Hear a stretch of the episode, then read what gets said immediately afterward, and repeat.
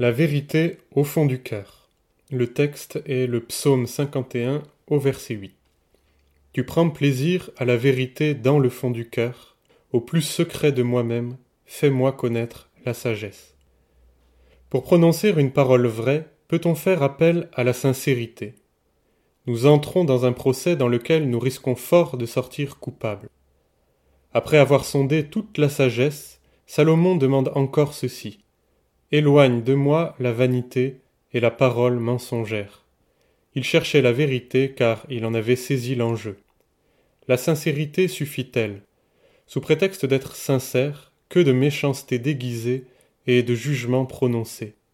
Alors certains affirment Je ne dirai plus rien, mais leur cœur n'est pas changé. Les gens taiseux sont forts par leur silence, mais ils retiennent injustement la vérité captive. Il y a une différence entre la parole qui accuse et celle qui dévoile pour apporter grâce et consolation.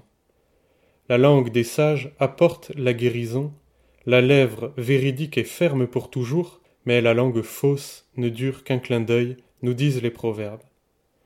Notre application à la vérité est encore un espoir humain, et notre désir de sincérité n'est finalement pas si sincère, car nous aimons plus la sagesse des hommes que la sagesse de Dieu.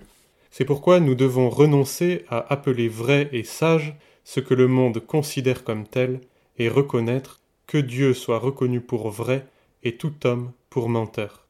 Nous renversons les raisonnements et tout auteur qui s'élève contre la connaissance de Dieu, et nous amenons toute pensée captive à l'obéissance au Christ. Seul l'esprit de vérité peut nous conduire dans la vérité. Nos sacrifices sont inutiles, ils n'expient pas notre péché. Nous sommes reconnus justes lorsque nous reconnaissons la justice de Dieu dans sa sentence et dans sa grâce. Notre vérité est en Jésus, lui seul, et c'est une immense délivrance. Il annonce la bonne nouvelle à nous qui sommes si loin de Dieu, incapables de l'invoquer sans être dominés par nos raisonnements menteurs. David, dans ce psaume, exprime sa peine devant l'immensité de son péché.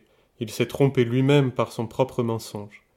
L'espace entre lui et Dieu est devenu un gouffre avec cette immense douleur de voir son propre fils mourir à cause de son péché. David était encore sous la loi, mais la grâce et la vérité sont venues par Jésus-Christ, et nous réalisons toute la force de la grâce.